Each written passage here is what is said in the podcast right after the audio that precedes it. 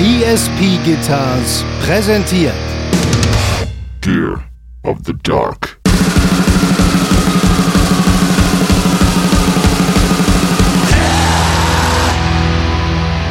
Sigi, der Sänger, äh, von wegen nochmal äh, nicht selbst operieren, hatte gleich eine geile Idee, hat mich auf die Seite gelegt und einer hat mein Ohr aufgehalten und der andere hat dann das Ohr komplett aufgefüllt mit Wasser bis in den tiefsten Kanal rein.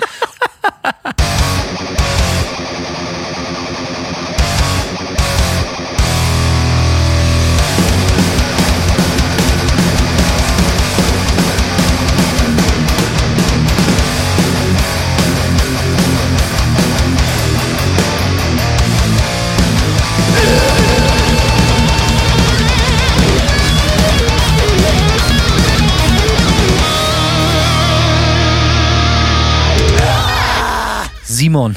Heino. Ja, da ist er in seiner ganzen Pracht. Bist du eigentlich äh, äh, Heino? Heino, kannst du dich an die Fernsehshow von Heino erinnern? Die kam immer auf Sat 1, Anfang der 90er. Ganz dunkel. Ich glaube, Heino und seine Freunde hieß die. Hallo Heino, haben die Leute gesungen, hat Heino immer gesungen, Hallo Freunde.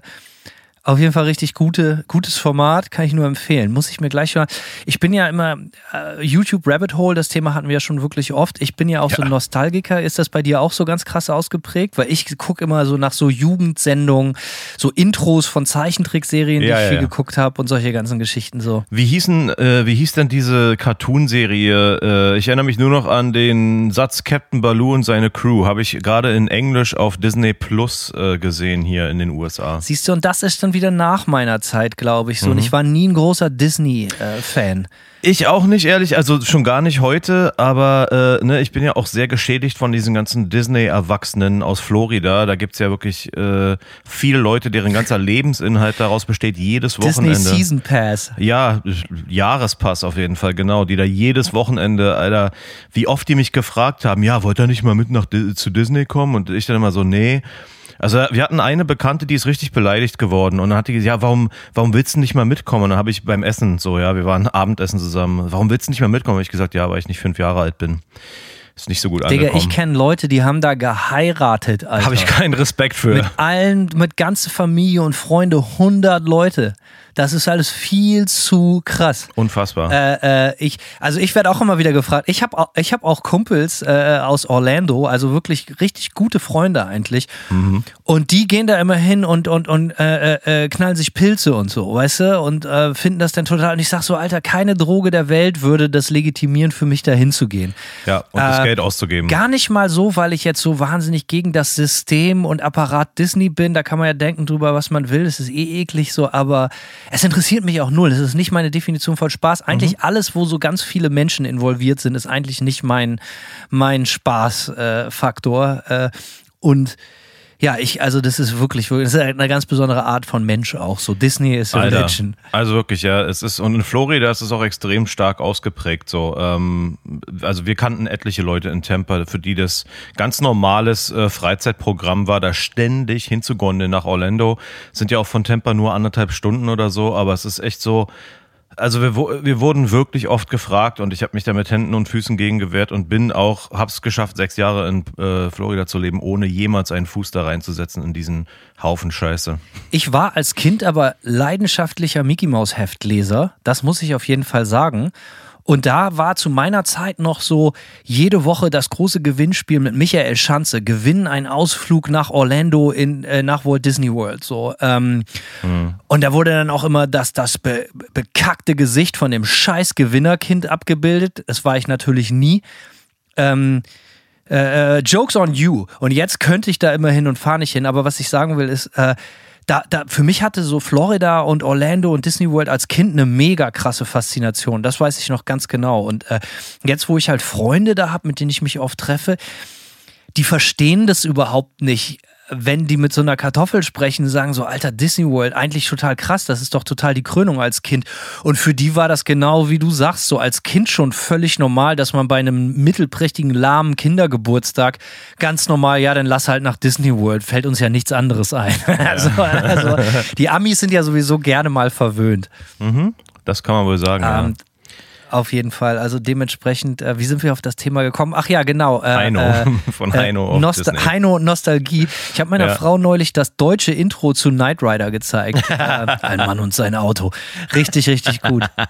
Bist du, bist du Ja, Team A-Team oder Knight Rider? Was, was so, wo sind deine, Ah, deine ey, ganz, Favoriten? ganz schwierige Frage. Äh, ich muss sagen, als Kind als erstes fand ich natürlich Knight Rider geil, weil es äh, Du bist ein Autonah. genauso als, als Kind, was extrem autobegeistert war, war natürlich Knight Rider Nummer eins, aber der A-Team Van war halt auch geil.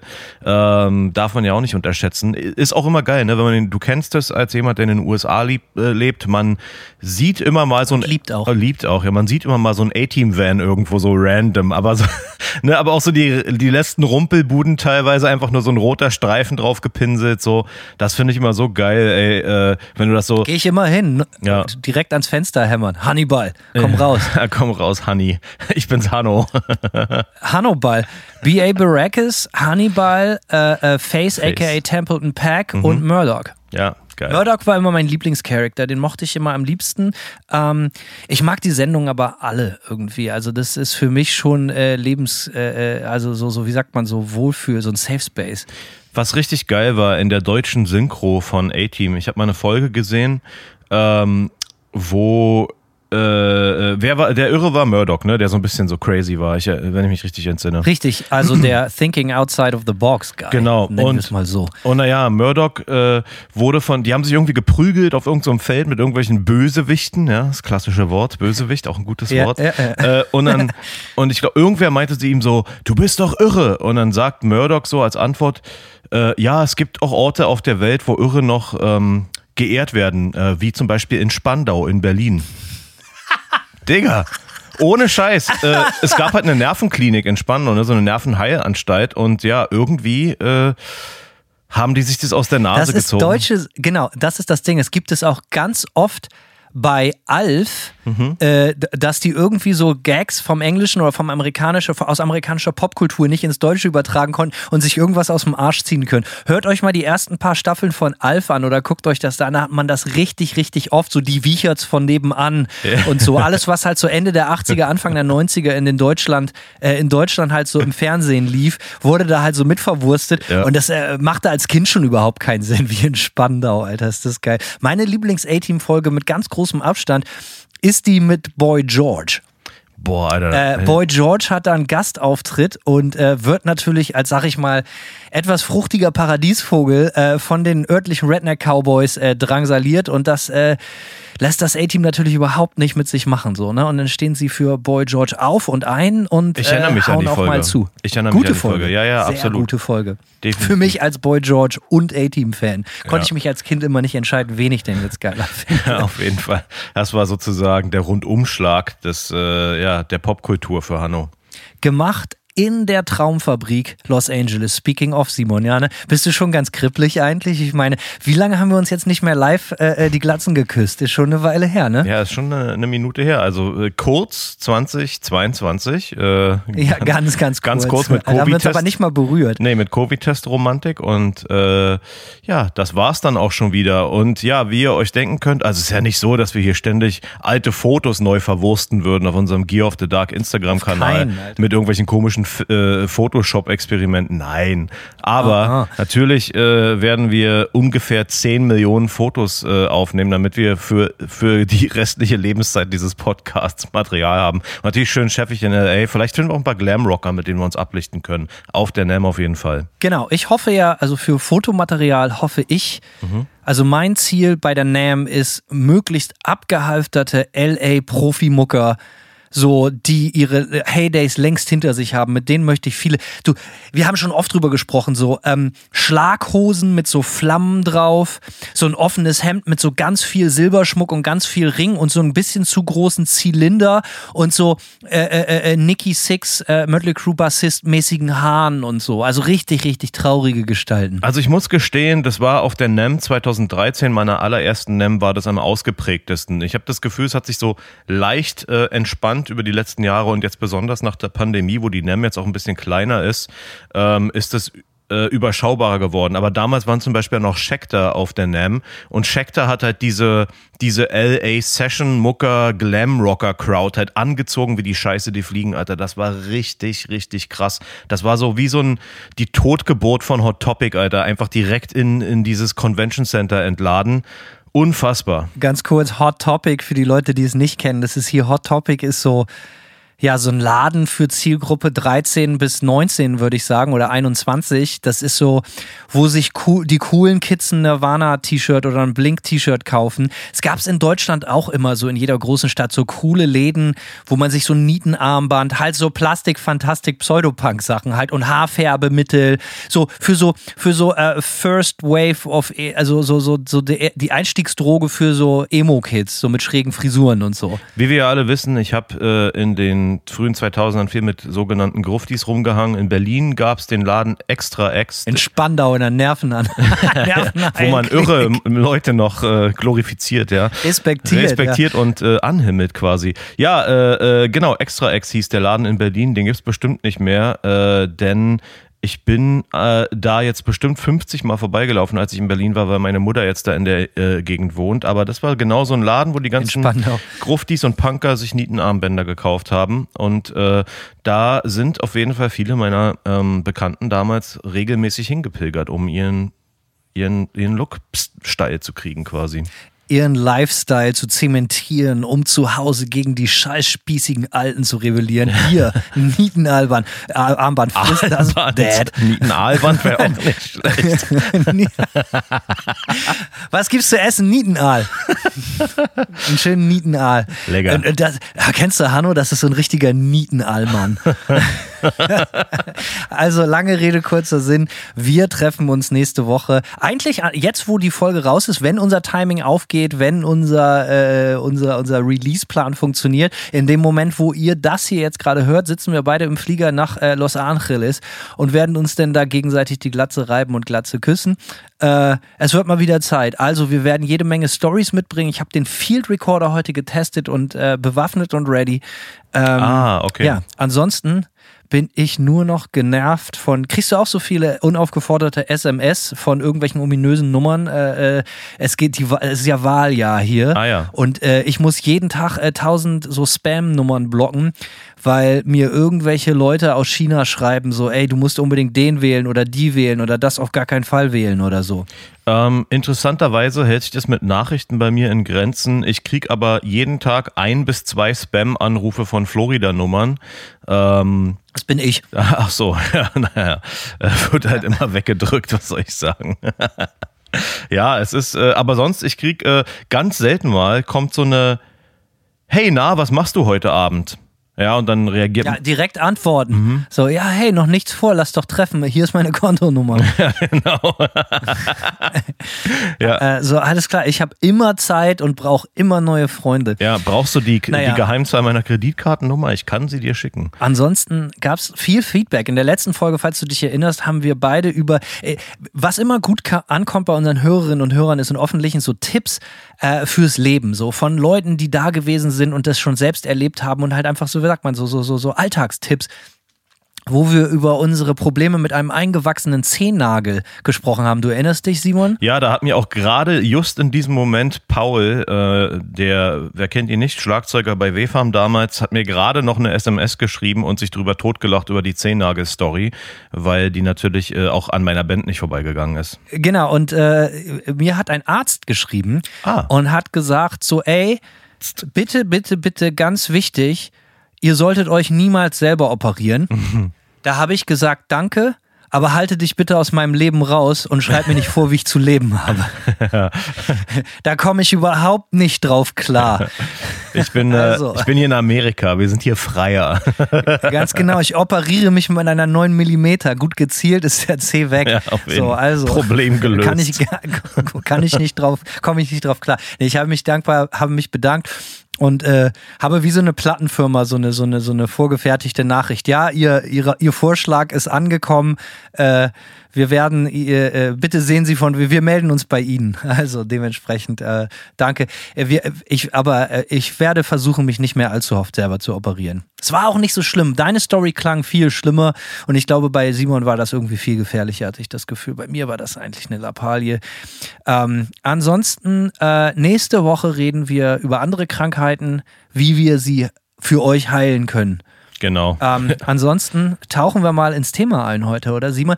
Ich bin ganz aufgeregt, denn äh, wir bringen heute ein allseits beliebtes Format zurück. Und zwar ist wieder Zeit für da, da, da, da, eine Kultklopper-Folge. Und zwar mit einem neuen Kultklopper, wie sagt man, äh, Untergenre, quasi einer, einer Subfolge. Ein, einem neuen, ein neuen Format in Rubrik. der Kultklopperei. Rubrik, das war das Wort. Du siehst, ich rede mich um Kopf und Kragen, stets bemüht, nicht viel zu sagen. Äh, ja, äh, neue Rubrik Underground-Perlen. Ja, Mann. Ja, Mann, die Idee ist äh, äh, einfach wie genial. Wir stellen uns gegenseitig Platten vor, die uns sehr geprägt haben, die wir über alles lieben, aber die, wie wir finden, viel zu wenig Leute kennen. So kann man das wohl auf den Punkt bringen, ja. Nee, wir haben das, wir schleppen diese Idee schon eine Weile mit uns rum. Äh, normalerweise Kultklopper ja immer eigentlich ziemliche Home Run Platten, wo man sagen kann, viele Leute kennen Auch diesmal. die. Ähm, dieses Mal aber ein bisschen Home Run in der Nische sozusagen. Sehr nischig, ja, auf jeden Fall. Es hat mir aber Spaß gemacht, so viel sei vorweg gesagt, bevor wir ins Detail und ans Eingemachte gehen. Ich habe mich so ein bisschen in das von dir vorgeschlagene Thema oder die Band, die du mir vorgestellt hast, ich will nicht sagen, dass ich mich jetzt explizit in die Platte verliebt habe, aber ich habe nach vielmaligen Hören definitiv verstanden, warum die Platte geil ist und äh, mhm. hat wieder meine Ohren gespitzt für ähnliche Bands, die in eine ähnliche Richtung gehen, die ich viel zu lange nicht gehört habe. So und äh, dementsprechend möchte ich mich dafür schon mal bedanken. Ja. Ähm, ja, lange Rede, kurzer Sinn. Also, wir haben ja oft das Versus-Format bei den Kultklopper. Jeder muss immer mit irgendeiner Platte ankommen und die werden dann miteinander verglichen oder, oder, oder. Und heute geht es um Underground-Perlen. Eine Platte, von der man versucht, den anderen so ein bisschen zu überzeugen. Willst du deine Platte mal vorstellen, Simon, was du aus dem Plattenregal gefischt hast, um es mir auf den Plattenteller zu kredenzen? Sehr gerne. Ich habe gewählt von Cursed, kanadischer Hardcore-Band, sag ich jetzt mal, auch wenn das. Äh, Kannst du so sagen. Ja, ähm, und zwar ist die Platte, der Plattentitel quasi die römische 3. Die Band hat drei Alben rausgebracht und extrem kreativ die Platten 1, 2 und 3 benannt in römischen Zahlen. Künstlerisch wie nur was. Ähm, und natürlich äh, auch noch, wie es sich für eine Hardcore-Band gehört, äh, auch noch ein paar Seven Inches rausgehauen. Habe ich natürlich alles äh, von oben bis unten gehört, aber ich habe mich für die, äh, für die dritte Platte entschieden, weil die, ich würde sagen, die unorthodoxeste Platte war und ähm, weil die so ein bisschen wenn man sie das erste Mal anmacht und der erste Song lospoltert, man so ein bisschen denkt so, Alter, was ist denn hier mit der Produktion eigentlich los?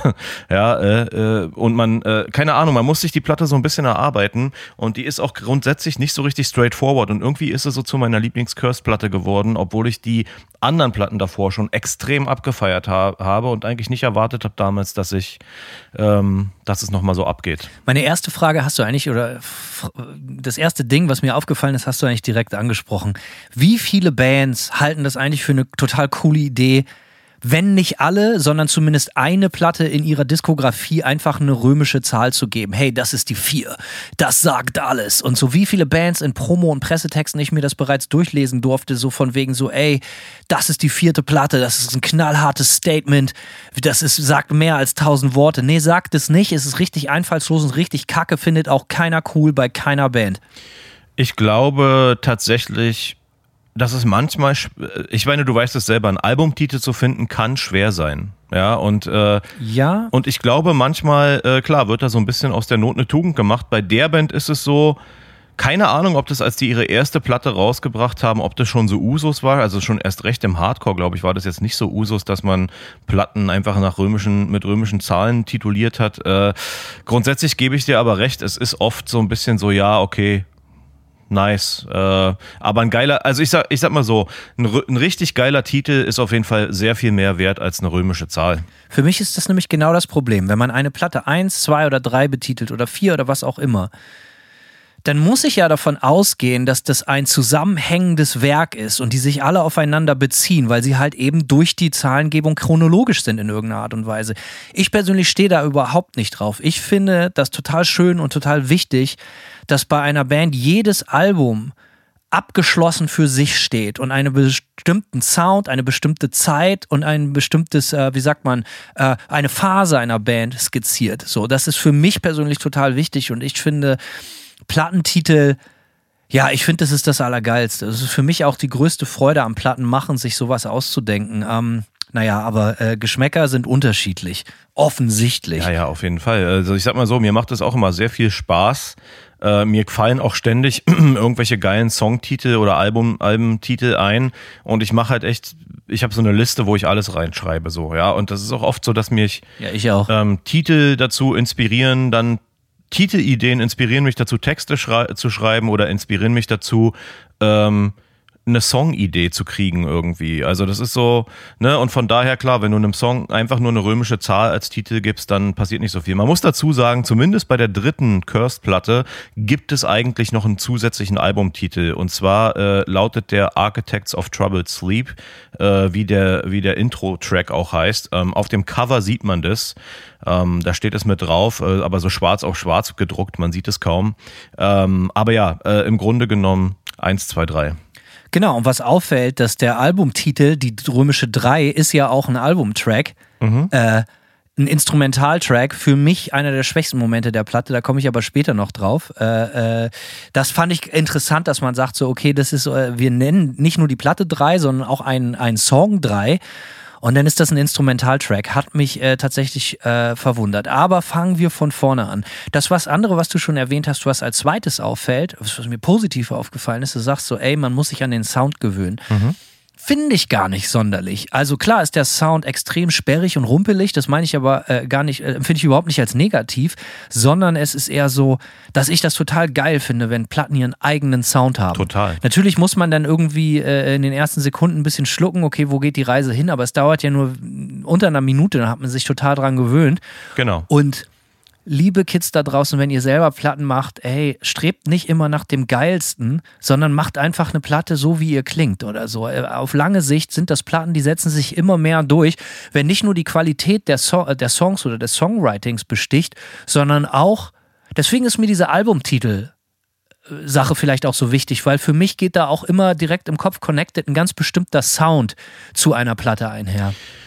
Ja, äh, da gehe ich total mit. Ähm, ich finde das, finde Charakterproduktion, also man sieht es ja auch vielleicht ein bisschen daran, dass die Platte bei mir so eine nachhaltige Wirkung gehabt hat. Und das ist oft so bei Alben. Und ich habe das schon ein paar Mal hier heraufbeschworen. In den ganz frühen Tagen des metallischen Hardcores, äh, Metalcores vor dem Un bevor es zum Unwort wurde, die frühen Produktionen aus der Zeit waren alle fast so aus Versehen Charakterproduktion, weil es für diese Bands keine Budgets gab und die sind halt zu ihrem erstbesten lokalen Studio gegangen, irgendwie, was halbwegs professionell. Mit dem Equipment aus dem Proberaum. Genau. Ne? So Pro. einfach, das ist mein Amp, so klingt der. Absolut. So, ne? Und das ist natürlich total geil. Deswegen auch große Empfehlung. Ich bin oft dabei oder sehe das oft, wie, wie, wie Bands zum ersten, zweiten Mal oder so in gut ausgerüstete Studios kommen und dann sagen, ey, sucht euch was aus. Hier, wir haben ja 500 Amps, aber das ist so the Box of Pandora. Ja. Die Bands wissen doch aber überhaupt nicht, wie sie klingen wollen, sondern es gibt nur eine Sache, wie sie klingen und das ist, wie sie klingen, wie sie halt im Proberaum anhören. Deswegen kann ich eigentlich immer nur allen Bands empfehlen, Alter, bringt genau euer Zeug mit. Und wenn du nicht das geilste Schlagzeug der Welt hast, ist auch völlig egal, aber so klingst du halt, so, so, ne, so, das, ich finde das total wichtig und du hörst gerade jetzt bei der, bei der, bei der Curse-Platte zum Beispiel, Alter, es ist so egal, welches Drumset der Typ da spielt ja. oder welche Gitarrenbox. Es ist völlig Latte, weil es geht nur um Energie und um Raw Power. Und deswegen ist die Platte auch so geil. Du hast was anderes Interessantes angesprochen. Du hast gesagt, metallisch, äh, Metalcore, ohne, wenn, wenn wir, wenn man, wenn man im, im Früh, in der ersten 90er Jahre Hälfte über Metalcore spricht oder das Wort aufpoppt, dann kann das halt auch was anderes bedeuten und nicht das Metalcore, wie Leute es heute verstehen oder einordnen, sondern es geht um eine gewisse sehr metallische Spielart von, von, von 90er Hardcore. Mhm. Ne? Und ich finde das total geil.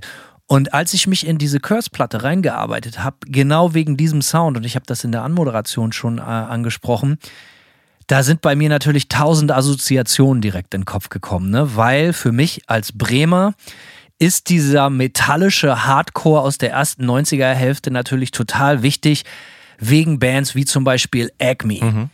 Kennst du, Ja, ne? ja, ja. So, ne, oh, Sistral, Mörser und solche ganzen Geschichten. Und das ist natürlich die absolute Messe. Also gerade so die, die, die, die Acme-Platte, ähm, äh, wie heißt sie denn jetzt? Reducing the Choir to One Soloist oder irgendwie so ja. ein absolutes Kultwerk. Und äh, Selbst in den USA Kult. absolut bis heute, ob das glaubt oder nicht, das wird hier als Bremen-Chor gehandelt. Äh, Ja. Jan Schwarzkamp, äh, Grüße gehen raus, äh, damals Visions-Autor, vielleicht heute immer noch, weiß ich jetzt gerade nicht ganz genau. Ähm, der ist mal zu unserer dritten Platten-VÖ nach Florida geflogen. Da hatten die Labels noch Geld, um uns aus Visions-Cover zu packen mit einem Exklusivinterview bei mir zu Hause. Geil. Ähm, und da ist er im Pla Local Plattenladen gegangen und hat mir eine 7-Inch gekauft von Carol Ah ja. auch eine Bre- Bremen-Core-Band, wenn man so will. So, und die hat drei Dollar gekostet. Also äh, total geil. Also es gibt es hier immer wieder, dass das so aufpoppt und Leute schwören da drauf. Und äh, wie gesagt, und wenn man sich dann zum Beispiel in Acme reinliest oder so, dann kommen halt auch immer ganz viele Querverweise. Ne? Und dann kommen die Querverweise nämlich immer ganz besonders in Richtung eines Landes und das ist nämlich Kanada. Und äh, zum, ne, da geht es ja, ich meine, andere Bands, die so total rau sind, die einen ähnlichen Sound bedienen, die ich vorher teilweise kannte, nur vom Namen oder vom Hören oder gar nicht kannte. Union of Uranus, sagt man das so? Äh, Kennst du bestimmt, ne? Ja, äh, ich weiß nicht, spricht man das Your Anus aus?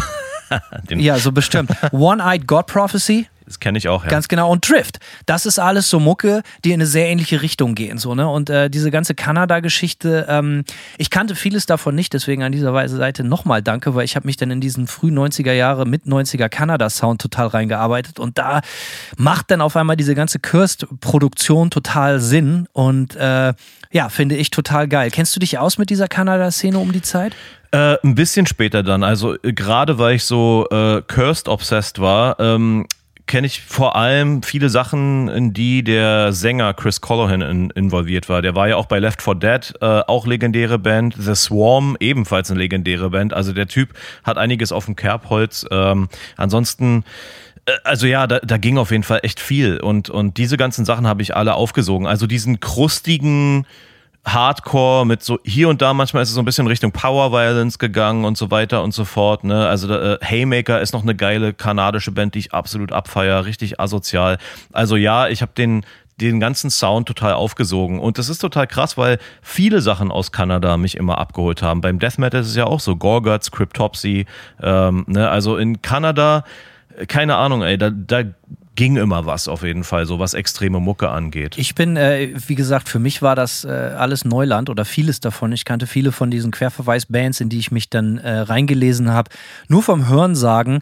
Äh, und ich finde, witzigerweise hast du krustig angesprochen. Ich finde das gar nicht so krustig. Ich finde, das ist irgendwie anders. So, ne? Das ist natürlich mindestens genauso abgefuckt und ich finde das teilweise noch chaotischer und irgendwie noch gefährlicher, weil selbst ein guter Krustensound ist ja immer irgendwie berechenbar bis zum gewissen Grad. Klar, wenn man das mit Sachen wie jetzt Tragedy oder so vergleicht, ne, das ist also so dieser wirklich so, ich sag mal, der klassische Crustcore-Sound, sage ich jetzt einfach mal so, ne? Das ist so, äh, der ist natürlich eigentlich noch ein bisschen melodischer und so. Und Kanada hat auf jeden Fall so, so sein eigenes Süppchen gekocht. So, das kann man ganz klar sagen. Und das ist, es ist asozialer, es ist ein bisschen härter, es ist weniger melodisch so.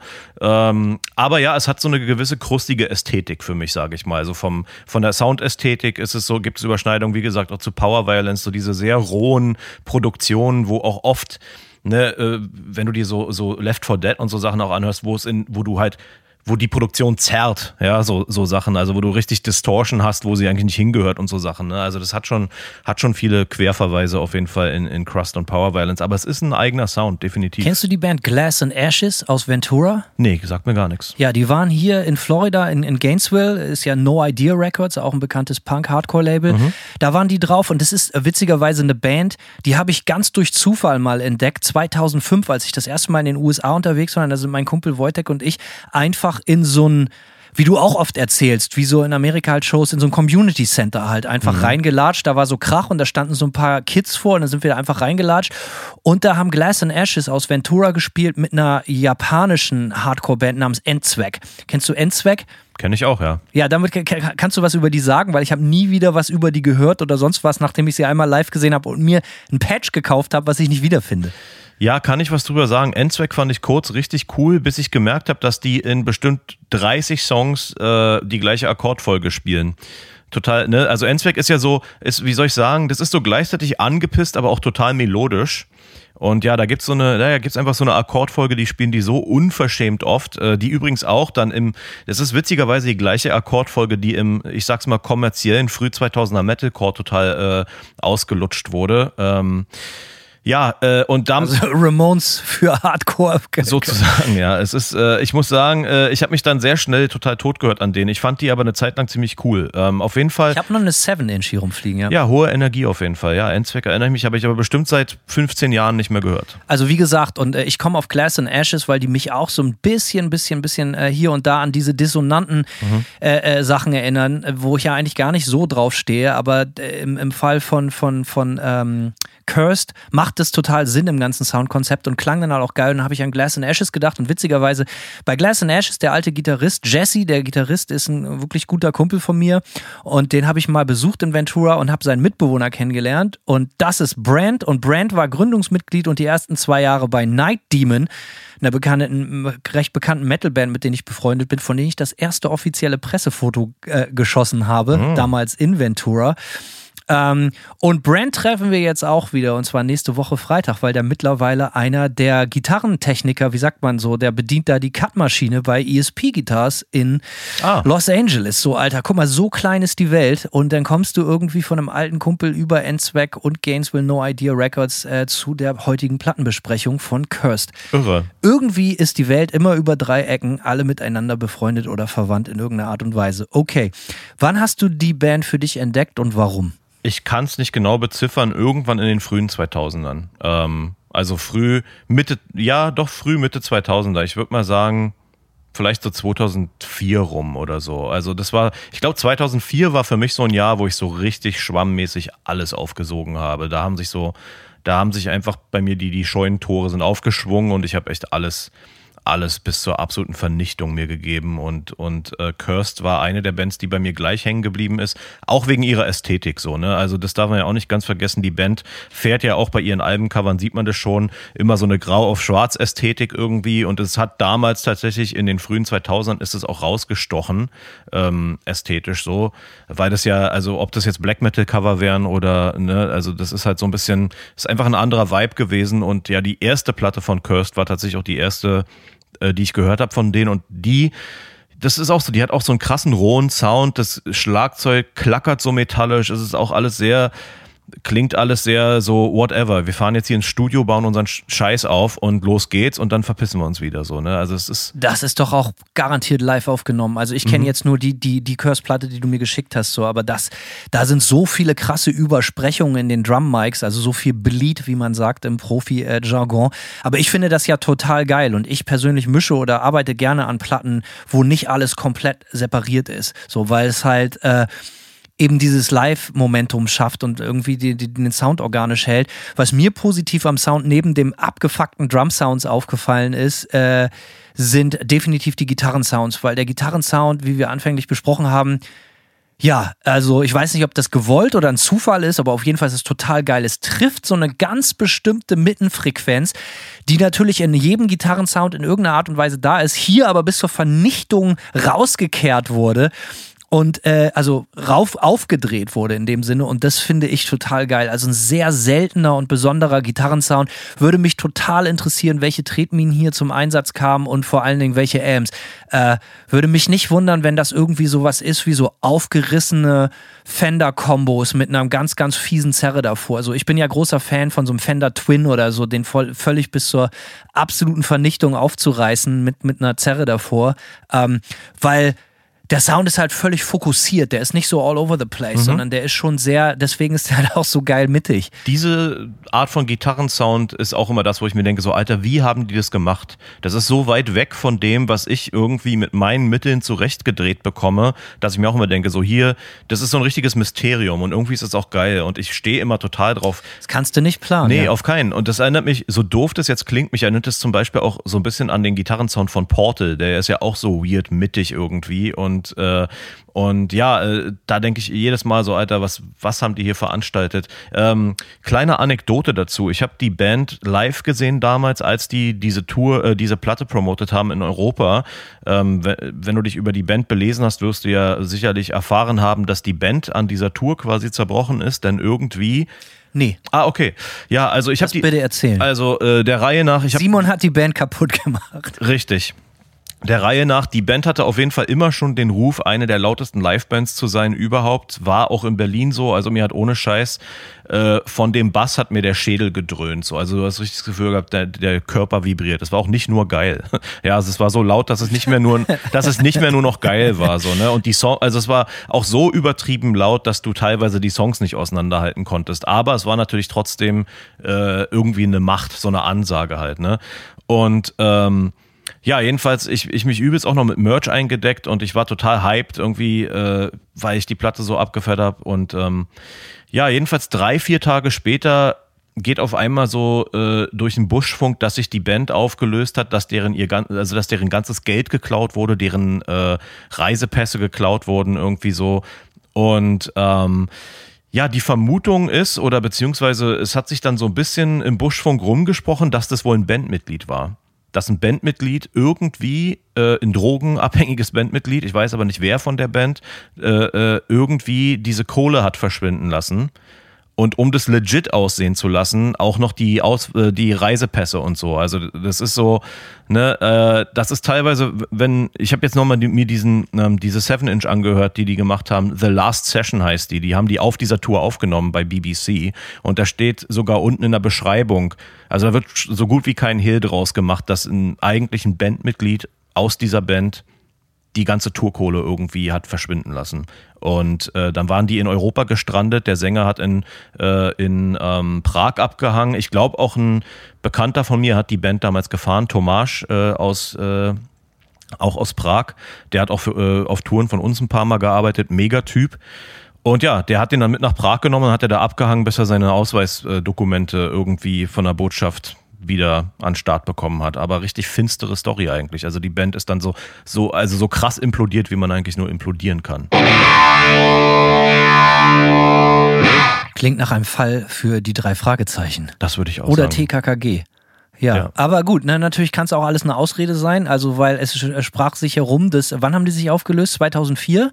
Äh, ja, ich, es wird wahrscheinlich 2004 gewesen sein. Ja, müsste ich jetzt nochmal nachgucken. Ganz genau. Aber, also ja. weil Bilder belegen ja auch, dass du da von heute auf morgen auf einmal ganz viel Geld für richtig geile neue Nietenarmbänder und solche Sachen hattest. Und nachdem du die Band live gesehen hattest, hast du stylmäßig richtig noch eine Kippe draufgelegt. So, ähm, naja, Ja. aber gut, es gibt die und die äh, Meinung, äh, wie sich die Band aufgelöst hat. Der eine sagt, Simon hat das Geld geklaut, die anderen Leute sagen, es war ein Bandmitglied. So oder so gibt's die Band jetzt also nicht mehr.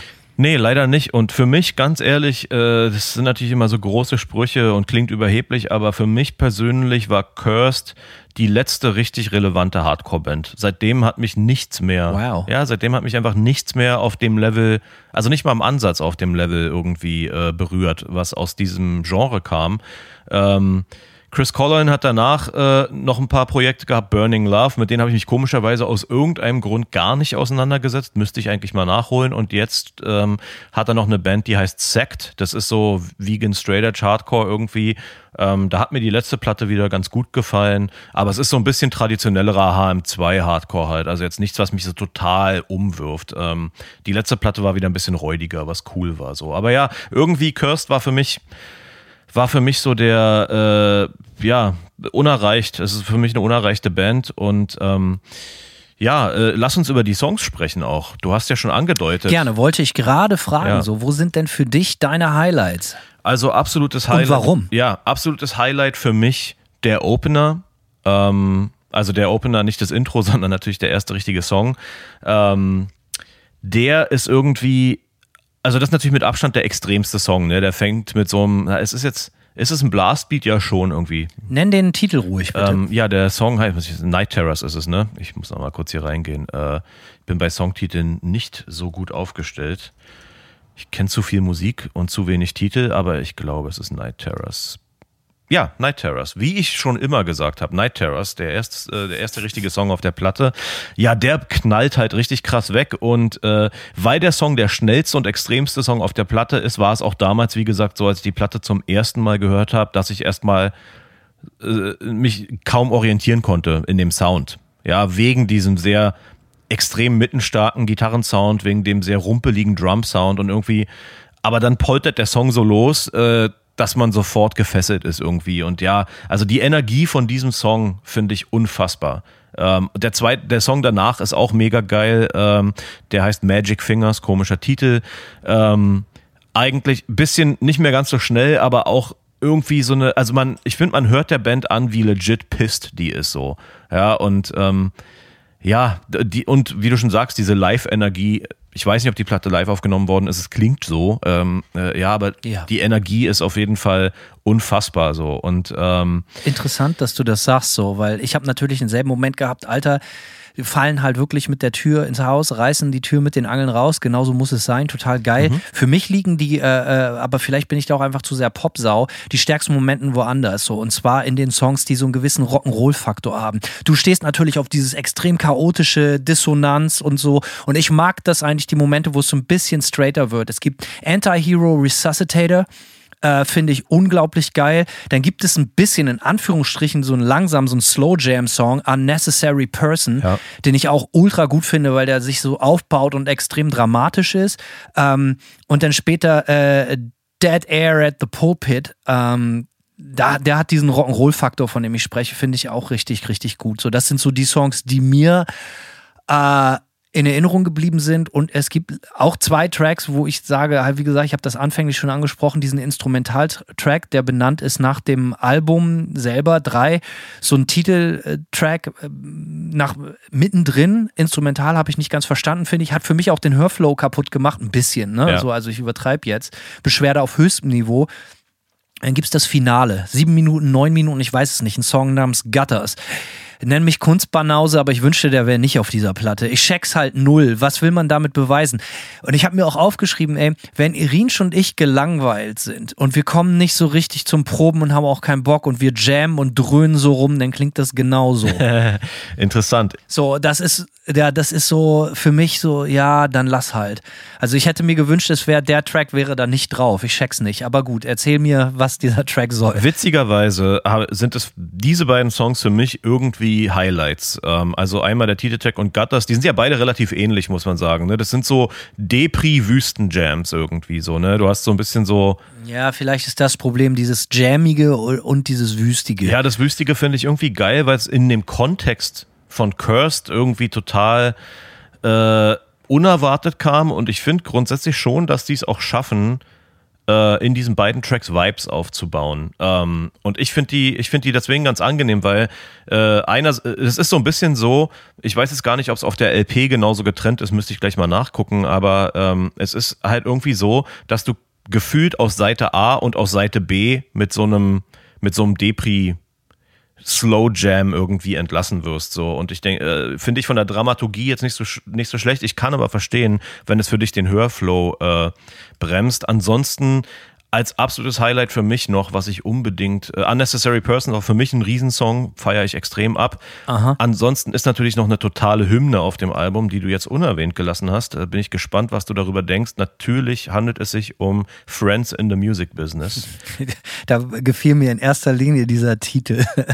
ja, ich mag äh, natürlich, also für mich gibt es keine wirklichen Ausfälle auf der Platte, ja.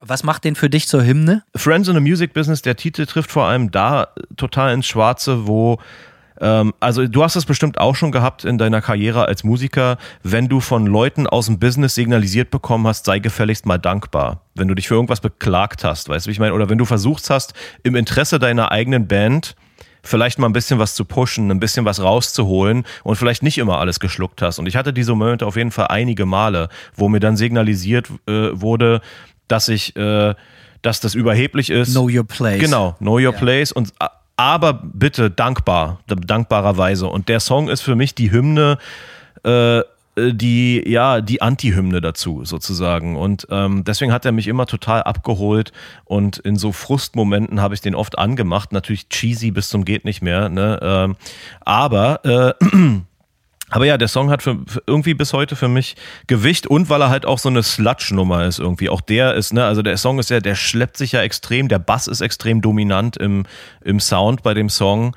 Ähm, ja, irgendwie, irgendwie für mich für mich so die, die Hymne des Albums eigentlich irgendwie, obwohl er, obwohl er auf mehrere, mehrerlei Art und Weise irgendwie auch raussticht ähm, aus dem anderen Material. Du hast anfänglich gesagt, vor ein paar Tagen, als wir äh, die Vorbesprechung zu dieser Folge hatten, so, hey, ja, ich gebe dir was, womit du bestimmt nichts anfangen kannst oder sonst was, oder hast du vielleicht auch ein bisschen abgeschwächter ausgedrückt.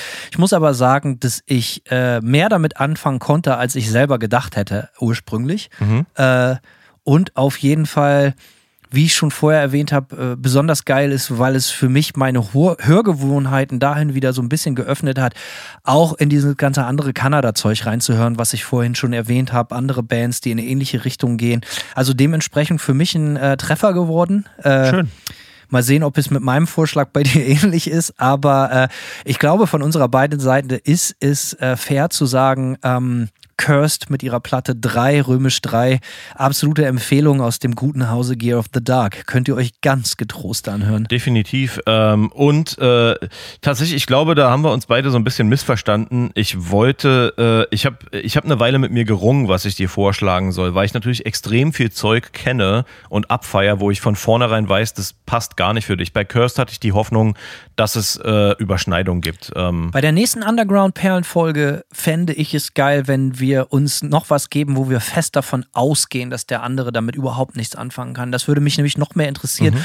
ob wir irgendwie eine äh, gewieften Argumentationskette es irgendwie hinkriegen, dem anderen doch in irgendeiner Weise zumindest ein bisschen gewissen Grad zu begeistern von dem vorgelegten Material. Fände ich eigentlich eine geile Herausforderung. Wir haben das, äh, die neue Rubrik der Kultklopper-Folgen jetzt gerade vorgestellt und es macht auch viel Spaß, merke ich gerade selber, darüber zu reden. Für mich äh, eine große Bereicherung, eine Band kennengelernt zu haben, die ich vorher nicht auf dem Teller hatte. Ja. Aber lass uns nächstes Mal gerne noch extremer werden. Fände ich super. okay, aber du hast ja noch die Herausforderung, äh, wir wissen ja noch nicht ganz, wie es jetzt weitergeht mit deinem Vorschlag.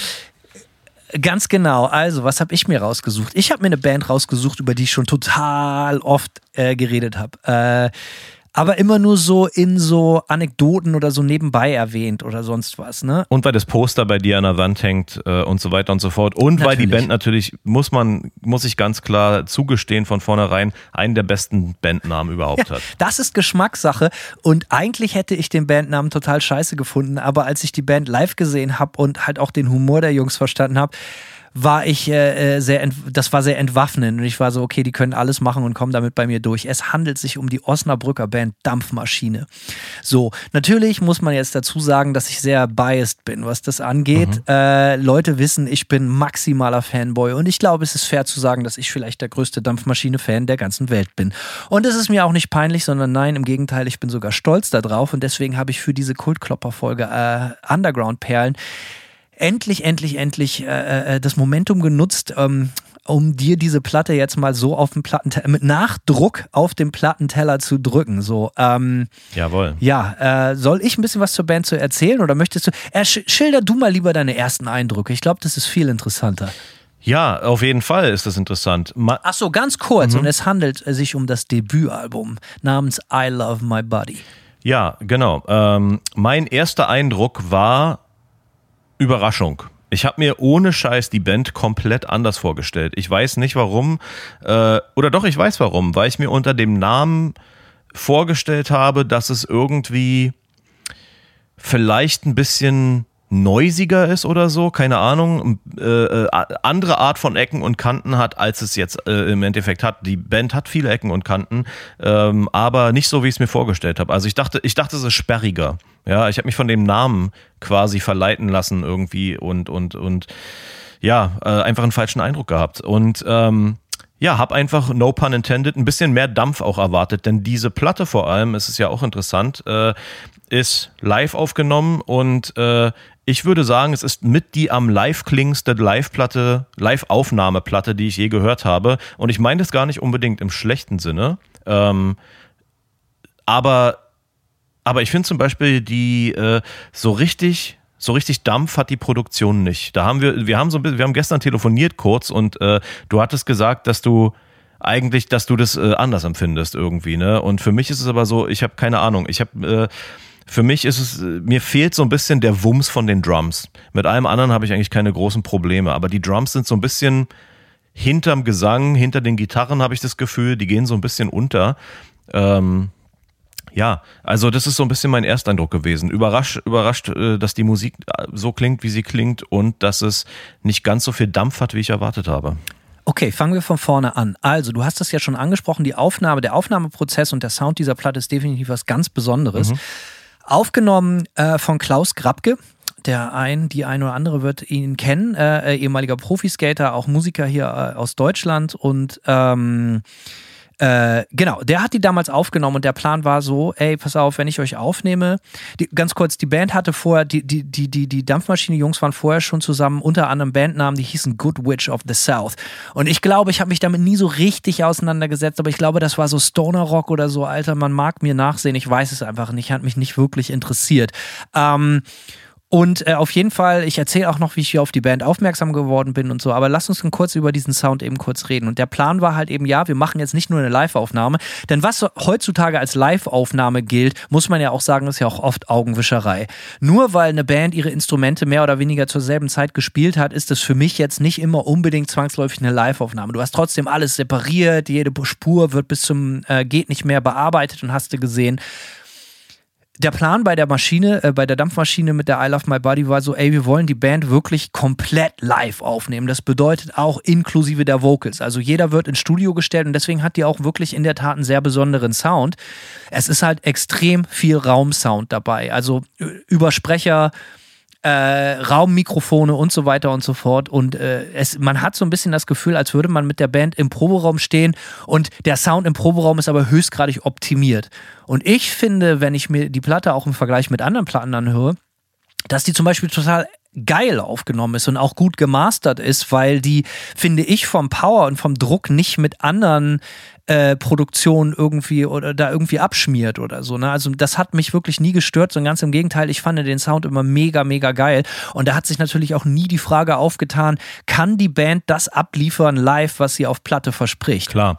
Du, äh, wie gesagt, ich finde auch tatsächlich, obwohl ich, obwohl ich jetzt, äh, ja, wie gesagt, kritisiert habe, dass ich finde, dass die Drums mehr knallen könnten, trotzdem finde ich die Produktion grundsätzlich aber sehr charmant so und auch äh, ich, ich finde es trotzdem gut. Weißt du, wie ich meine? Also ich finde, dass es eine, eine, ja, eine ja. coole Aufnahme ist. Äh, aber es ist definitiv was Besonderes. Ich glaube, darauf können wir uns einigen. Es ist jetzt kein 0815 Kram. Ja, definitiv. Was die Besonderheit der Platte natürlich auch noch stützt, dass das ganze Gesabbel zwischen ja, den Songs und das macht sie halt auch so wahnsinnig live. Da sind dann keine coolen Ansagen, sondern es ist wirklich sehr wie in so einem Proberaum. So, ja, nee, das war nichts. Ja, egal, machen wir später nochmal oder sonst was. Ne? Die Highlights der Platte ist eigentlich das Gesabbel zwischen den Songs. und das, wo auch äh, äh, äh, der, der Engineer dann halt so aus der Regie mit so reinspricht und sagt so, ja, nee, komm, geht schon, nächster Song und so. ich finde das höchstgradig unterhaltsam und wenn man die Jungs gut kennt, so wie ich das tue, mit ihnen befreundet ist, dann äh, ist das natürlich doppelt schön, weil man merkt so, ey, das ist genau der Humor und das war auch die genau die Art und Weise, wie die Jungs untereinander mit sich gesprochen haben. Ähm, ich erzähle ein bisschen was, wie ich auf die Band gekommen bin. Also. Ja, gerne. Ähm, ich habe im Jahr 2008 in Hamburg bei einem Label gearbeitet namens Bitscore. Äh, manchen wird dieses Label vielleicht bekannt sein. Äh, es war das Label von Turbo Negro und jede Menge andere Bands zu der Zeit. Ich war da so, ja, der, der, die letzte Ratte, die das sinkende Schiff verlassen hat, bevor der Laden bankrott gegangen ist. Und meine letzte Amtshandlung war eigentlich noch, äh, Dampfmaschine einen schwindigen Plattenvertrag zu beschaffen, weil ich hatte, ich war damals als Tech und als Backliner mit einer Band aus Norwegen unterwegs und ich glaube, das war das Stockrock Festival. Grüße gehen raus, haben wir mit Manta auch schon öfters gespielt, war jedes Mal geil. Äh, beste Grüße gehen raus, also absolut. Äh, geil. Ich glaube, jetzt in Hagen und äh, genau, ich war da 2008, war da auf Tour und da hat eben diese Band gespielt. Ich weiß nicht, ob die damals noch unter dem Namen Goodwitch oder, oder Dampfmaschine schon gespielt haben.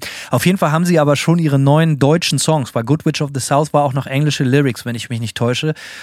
ähm, gespielt und ich war völlig geplättet. Also wirklich völlig, du kennst ja diese Momente selber, wo man eine Band live sieht und nichts ist mehr so wie vorher. Und äh, äh, man mag mir nachsehen, dass mir so äh, die Augen und Ohren glänzen, wenn ich darüber spreche, aber ich erinnere mich sehr, sehr gut, wie mich das umgehauen hat. Und ich habe die Band dann auch direkt angehauen und meinte so, ey, ich glaube, Hase war das.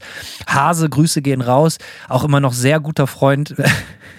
Erzähle ich gleich auch eine geile Anekdote zu. Ähm, Hase macht immer noch ganz viel Artwork für Manta auch. Der hat eine, Agentur in Osnabrück ah. ähm, und der hilft der Band immer sehr. Ähm, ja, der hat seit der ersten Manta-Platte halt eigentlich auch immer das, Manta, äh, das Artwork zusammengeschustert und so. Also geiler Typ. Ähm, und im Jahre 2009 äh, gerade als diese Platte dann rauskam via Bitscore, ähm, hatte Hase sich mit seiner damaligen Freundin überworfen. Ich hoffe, ich darf das jetzt erzählen. Und äh, die Familie macht so alle zwei Jahre so einen riesigen Urlaub zusammen oder ich weiß nicht, ob die das immer noch machen, aber damals war es auf jeden Fall so. Und die hatten eine Kreuzfahrt durch die Karibik gebucht. und ich hatte, und, und, und die Freundin von Hase ist dann dementsprechend natürlich nicht mitgefahren, aber es war schon alles bezahlt und gebucht. Und ich habe im besoffenen Kopf Hase dazu überredet, doch bitte seine Eltern zu überreden, dass ich mit darf, anstatt seiner Ex-Freundin. Und die haben dann geilerweise Ja gesagt. Und dann bin ich mit Hase, den ich erst wenige Monate kannte, und seiner Schwester äh, äh, und seiner, seinen Eltern in die Karibik geflogen. und bin auf eine mega geile Kreuzfahrt gegangen. Da gibt es auch noch legendäre Fotos. Äh, ja, und so hat natürlich die Liebe zu Dampfmaschine und Hase sich nochmal weiter zugeschweißt. Aber ja, äh, wir waren zusammen auf Kreuzfahrt. Das war wirklich legendär. Labarababa im Jahr 20, äh, 2009 kam dann diese Platte bei Bitscore raus. Ähm, hat auch nicht lange gedauert. Ich weiß, ich habe die Platte dann auch promoted selber, also in Presse, in Online- und Printpresse gebracht. Sehr, sehr mixed Reviews damals, weil äh, manche fanden es, das ist so eine definitiv so eine Love it or hate it Band. Polarisierend, ich glaube, das kann ja. man definitiv sagen extrem polarisieren und das hat sie für mich auch so spannend gemacht. Ähm, und umso trauriger, dass die Band nicht größer geworden ist. Aber da komme ich später noch drauf. Und ähm, weil manche Leute haben sich total, genauso wie ich, auch Schock äh, in die Band verliebt. Zum Beispiel der Presi damals, Jürgen Goldschmidt, von der Chef von Bitscore, habe ich ihm vorgespielt. Der kam am nächsten Tag rein und sagte so, ja, sign die Band. So. Ähm, und dann bin ich, er hat dann gesagt, ey, du musst die Band signen. Und dann bin ich nach Berlin gefahren, ein paar Wochen später nach dieser Show da beim Stockrock und habe die mir nochmal angeguckt. Da haben die auf so einem Festival gespielt. Und meine größte Erinnerung da war, dass ich dann hinterher mit der Band in irgendeinem schäbigen Proberaum bei irgendwelchen Kumpels gepennt habe, weil Hotel oder so natürlich total Fehlanzeige. Also ich habe von Anfang an viel Belief gezeigt in diese Band und habe mich dann da reingearbeitet und äh, ja, war dann auch ein paar Jahre hinterher dann so, so sowas wie ihr Manager, wenn man so will. Natürlich mit meinen sehr rudimentären Skills, was das angeht. Ähm, und ich erinnere mich an diese Berlin-Show, weil ich angekommen bin und das erste, was passiert ist, ich habe ja sehr, äh, erwähne ich hier und da, bisschen zweischneidiges Verhältnis zu Berlin. Mir ist ein Insekt, irgend so eine kleine Mücke oder so ins Ohr geflogen, direkt in dem Moment, wo ich aus dem Zug gestiegen bin. Alter, es klingt wie eine Horror-Science-Fiction-Story, aber dieses äh, äh, Insekt ist nicht gestorben, sondern das ist mir stundenlang auf dem Trommelfell rumgelaufen. Weißt du, wie schlimm das ist, Alter? Das Alter. ist das aller, aller, aller Schlimmste. Ja. Da ist ein lebendes Tier in deinem Hörkanal und läuft dir auf dem Trommelfell rum. Das ist absoluter Psychoterror. Das ist das Allerschlimmste. Und dann äh, bin ich in die Venue gegangen und habe den Jungs erklärt, was passiert ist. So und dann Sigi, der Sänger, äh, von wegen nochmal äh, nicht selbst operieren, hatte gleich eine geile Idee, hat mich auf die Seite gelegt und einer hat mein Ohr aufgehalten und der andere hat dann das Ohr komplett aufgefüllt mit Wasser bis in den tiefsten Kanal rein, um das Tier zu ersäufen. Und es hat geilerweise auch geklappt. Nur hatte ich dann natürlich tagelang so mega viel Wasser im Ja, Ohr. scheiße, ne? ja. Ähm, aber das Tier war tot. Ja, das äh, und so war meine Liebe äh, zu, zu, zu Dampfmaschine noch viel größer, ja. Und dann, äh, wie gesagt, andere Leute haben sich auch Schock verliebt in diese Band. Unter anderem Bela B. von der Underground-Punk-Band Die Ärzte. Ja. Äh, manche mögen sie vielleicht kennen. Nie gehört. Und äh, dann ging das nämlich auch relativ schnell. Ich glaube, das war 2011 oder 12 dass äh, Dampfmaschine dann auch bei diversen Konzerten, nee, 2009 in Linz auf so einem riesigen Open Air, ein Stadionkonzert, das war natürlich die absolute Krönung, durfte Dampfmaschine dann Opener für die Ärzte machen. Das hatte ich dann irgendwie eingetütet, auch über Bitscore äh, und da war natürlich, äh, hatte ich einen großen Stein im Brett bei der Band. Ähm, ja, das war auf jeden Fall ein richtiger Kracher. Äh, Und äh, ja, wie gesagt, ich habe dann, dann, dann die Band ein paar Jahre begleitet. Die haben dann auch noch zwei weitere Platten gemacht. Ich glaube, ich hoffe, ich glaube, waren nur zwei. Bete zur Maschine ähm, und Ballerburg kamen auch noch. Auch beides großartige Platten, sind mittlerweile gesigned oder damals zumindest bei Redfield Record. Äh, kennst du vielleicht so, machen viel so Hardcore-Zeug und so. Ähm, Komischer Fit für die Band, finde ich irgendwie, weil die ja doch. Die, mhm. Alles so Kumpelbasis, man kennt sich, glaube ich. Mhm. Ich glaube, die kommen alle aus derselben Ecke da unten. Verstehe. So, ne? äh, Ganz genau, egal, wie dem auch sei. Ähm, und dann äh, 2014 gab es leider einen ganz, ganz großen Schicksalsschlag. Und zwar äh, Gründungsmitglied und, und, und äh, Gitarrist Fitten ist überraschend gestorben. Viel, viel, viel, viel zu jung. Und äh, das war 2014, wenn ich mich nicht täusche. Und äh, das war für natürlich die Band in, ganz, ganz besonders, aber auch für mich ultra schlimm. So, ähm, daran erinnere ich mich. Die Band gibt es aber immer noch. Ähm, immer mal mehr, mal weniger, aber jetzt gibt es sie wieder und ich weiß auch, dass sie an neuen Sachen arbeiten. Ich hoffe, das wird auch alles geil. Also äh, fingers crossed, dass es da neue Material, neues Material gibt. Ähm, den, den, den alten Drummer mittlerweile auch Ex-Drummer, äh, haben auch einen neuen Schlagzeuger, kennen vielleicht auch viele, und zwar ist das Schnalli aus dem Bastard Club in Osnabrück. Mhm. Der betreibt den Bastard Club, der war auch ewig äh, Goodwitch-Drummer und äh, Dampfmaschine-Drummer. Und ja, das ist äh, meine kurze Geschichte mit, mit der Band. Äh, und wie gesagt, ähm, ich war beim Label, das Management rudimentär gemacht äh, und die Band immer begleitet. Ähm, Lebenstraum wäre vielleicht vielleicht auch mal für eine, für eine Platte von denen zu produzieren. Da hätte ich sehr Bock drauf. Und das äh, ja, die Band ist großartig, ja. Aber äh, genug von mir und meinen Fanboy-Schwärmereien. Lass uns bitte lieber über dich reden und äh, wie du, was dir zu der Platte einfällt.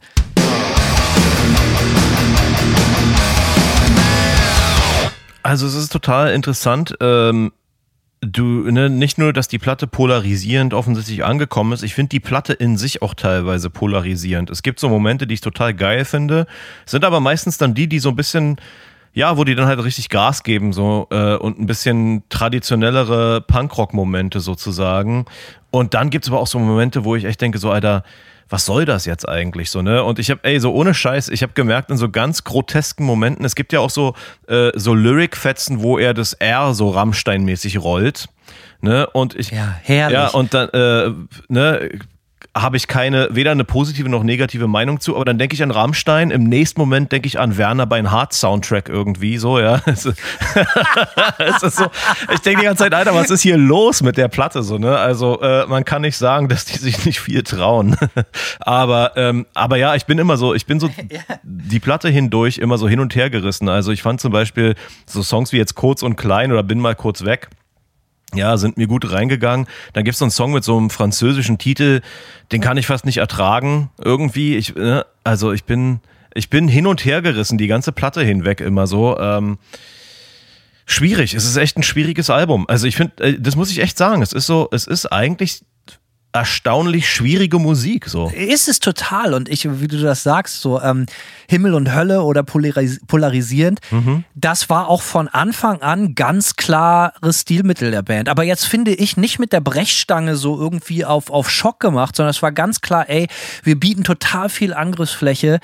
Äh, die Band scheiße zu finden, aber wenn du die Band geil findest, dann kommst du da nicht mehr von weg so. Und ich habe auch Konzerte erlebt, wo ein ganzes Publikum die Band angeguckt hat wie einen kaputten Bus. Also, äh, also wirklich so, Alter, was ist denn das für eine Scheiße? ne? Also wirklich, und das waren, finde ich, auch die Momente, wo die Band mit am aller, aller stärksten war. Die hatten auch dieses rustikale Auftreten, die waren früher auch immer so, mittlerweile, man ist alt geworden offensichtlich, aber früher, die sind auch so auf der Bühne, alle freier Oberkörper, außer Schnalli, äh, und äh, die hatten halt auch so eine radikale Härte. So, also die, und muss man auch sagen, eine perfekt eingespielte Band. Die hatten schon, bevor sie Dampfmaschine waren, glaube ich, schon über 300 Shows gekloppt, bevor die sich überhaupt Dampfmaschine genannt hatten. So, ne? Mhm. Ja. Und das hat man auch gemerkt. Die waren unglaublich geil eingespielt und äh, merkt man bei der Platte auch. Also die Band genau, die Band war für mich so oder ist damals für mich einfach perfekt gewesen, weil jeder seine Rolle hatte. Jeder war gleich wichtig und äh, ja, also ich, ich, ich, äh, du siehst große Liebe, aber ja, ich habe viele Konzerte gesehen, wo die Leute wirklich, Alter, was ist denn das für eine Scheiße, Alter? und das waren mit die allergrößten und besten Momente. Äh, und ich habe ich hab das auch Leuten vorgespielt, die auch sagen so, Alter, was soll das denn? So, und das hat auch die Presse gesagt teilweise. Ich kann mir das aber richtig genau äh, oder richtig gut vorstellen, dass so eine Show, wo die Leute das scheiße finden, dass das absolut äh, die, die stärksten Shows für so eine, für so eine, da ist so eine trotzige, die hat so einen trotzig asozialen Vibe. So, ja. Asozial, ja, herrlich. Die ist gefährlich, die Platte.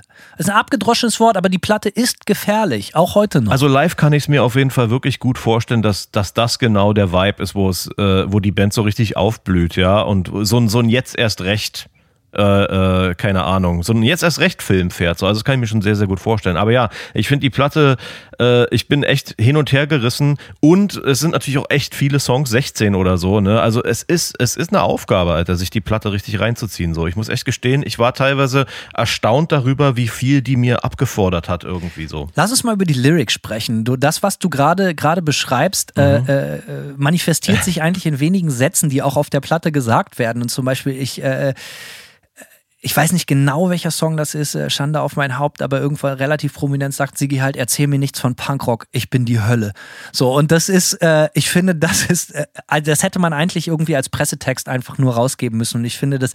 T-Shirt. Das ist nämlich total interessant. Die, die die, die äh, Lyrics hat meistens nämlich nicht Sigi geschrieben, sondern Sigis großer Bruder. Hm. Sigis großer Bruder von dem Sänger, der hat immer die Lyrics beigesteuert, weil der ist äh, schreibt, wie sagt man, Poet oder Schreiberling.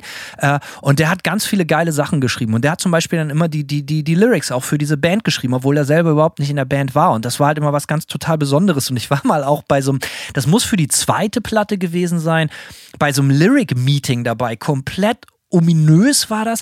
Da haben Simon und ich und uns sein großer Bruder in Bremen in so einem abgeranzten Bahnhofshotel getroffen. Sigi meinst du? Und haben da Genau, Sigi, äh, Entschuldigung, Sigi, äh, der auch Simon heißt, so, ähm, ah. Äh, äh, genau, ähm, haben uns äh, äh, da getroffen und über die Lyrics debattiert für die neue Platte.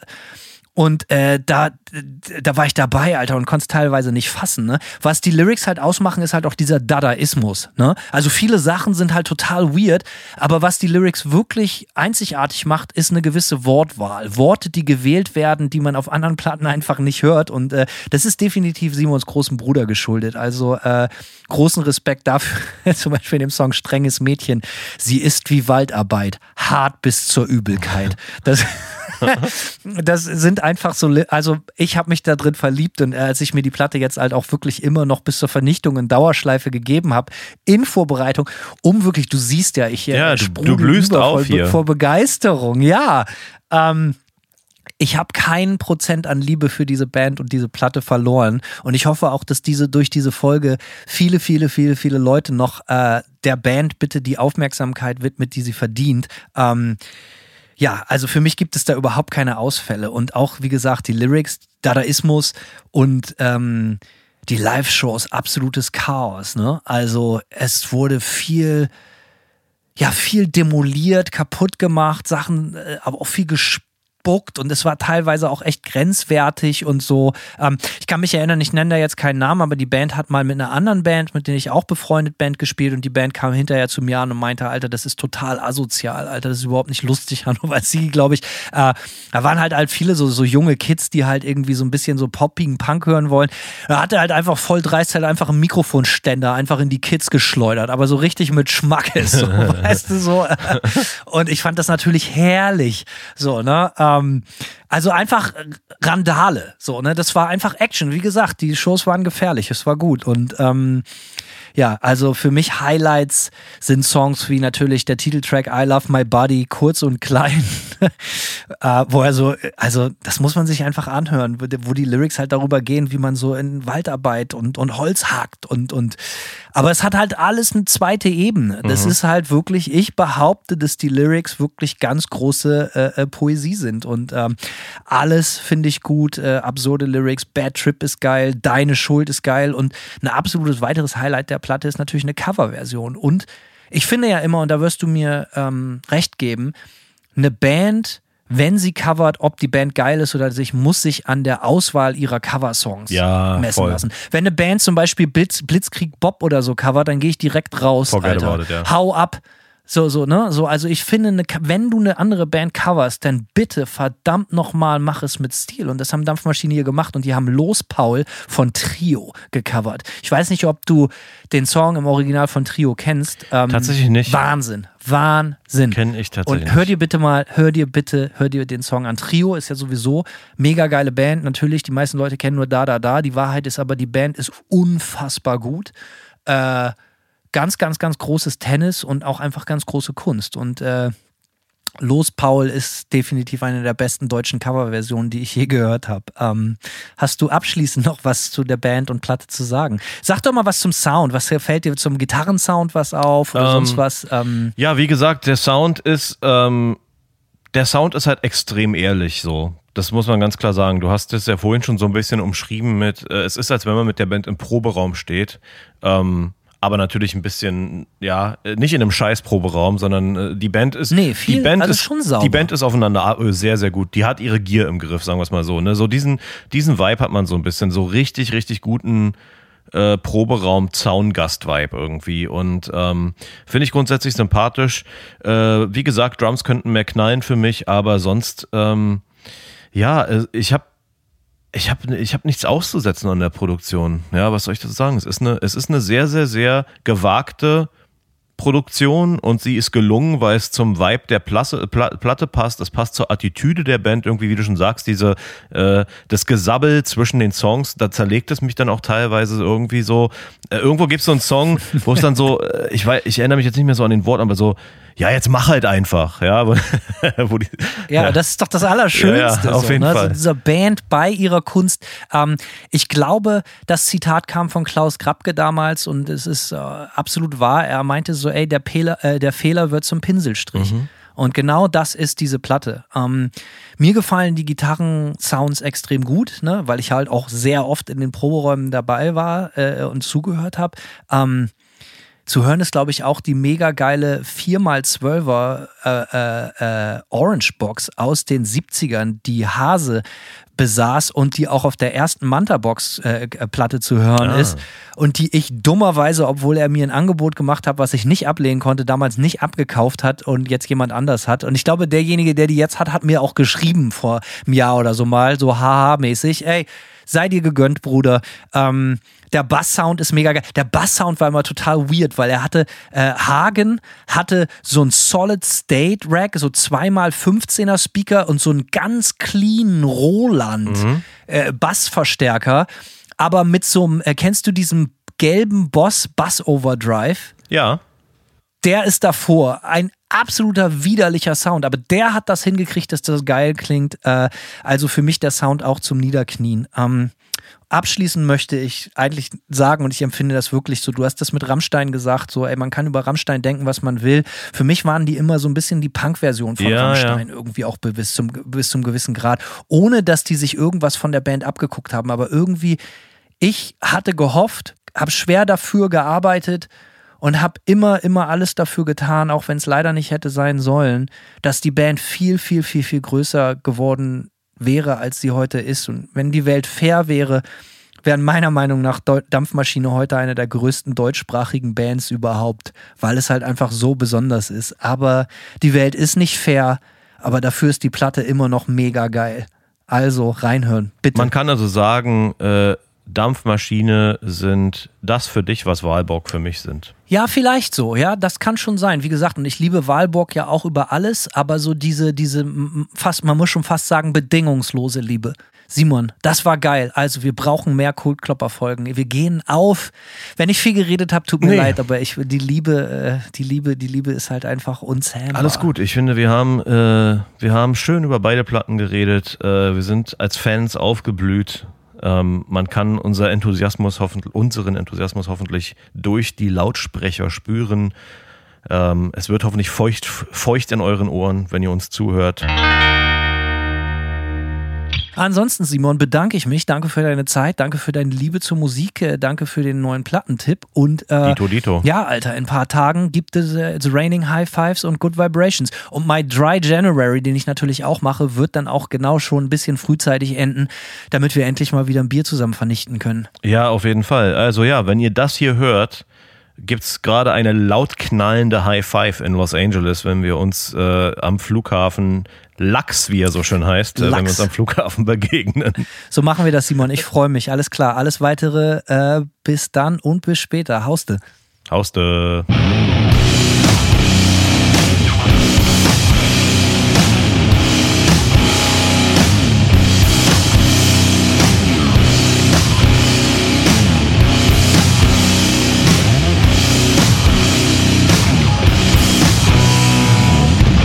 Serve one master. That is destruction.